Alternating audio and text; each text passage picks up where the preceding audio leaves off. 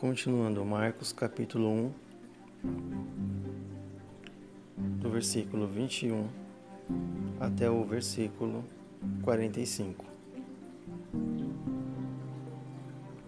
Entraram em Cafarnaum e logo no sábado, indo ele à sinagoga, ali ensinava.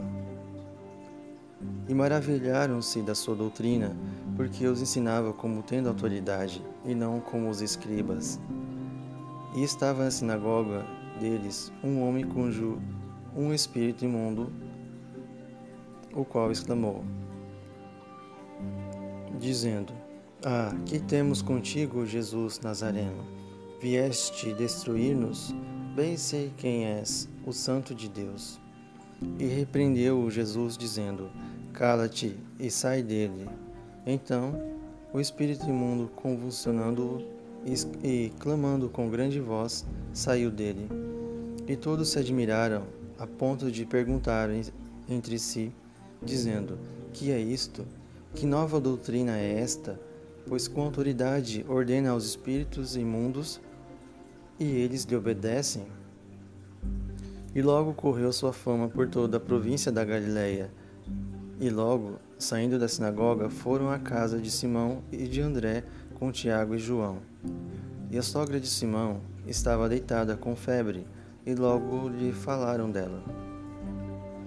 Então, chegando-se ela, tomou-a pela mão e levantou-a, e imediatamente a febre a deixou, e servia-os. E, tendo chegado a tarde, quando já se estava pondo o sol, trouxeram-lhe todos os que, os que se achavam enfermos e os endemoniados, e toda a cidade se ajuntou à porta e curou muitos que se achavam enfermos de diversas enfermidades, e expulsou muitos demônios, porém não deixava falar os demônios, porque o conheciam.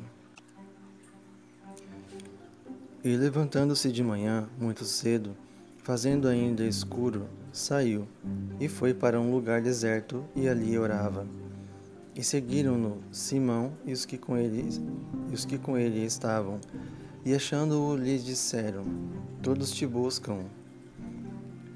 E ele lhes disse: Vamos às aldeias vizinhas, para que eu ali também pregue, porque para isso vim. E pregava nas sinagogas deles, por toda a Galileia, e expulsava os demônios.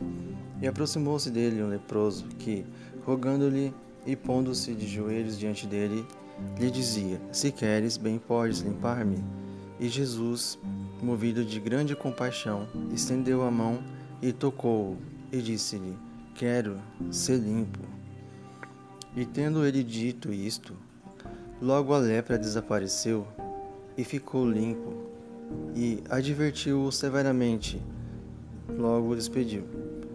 E disse-lhe: Olha, não digas nada a ninguém, porém, Vai, mo mostra-te ao sacerdote e oferece pela tua purificação o que Moisés determinou, para lhe servir de testemunho. Mas tendo ele saído, começou a pregoar muitas coisas e a divulgar o que acontecera, de sorte que Jesus já não podia entrar publicamente na cidade, mas conservava-se fora, em lugares desertos e de todas as partes iam ter com ele.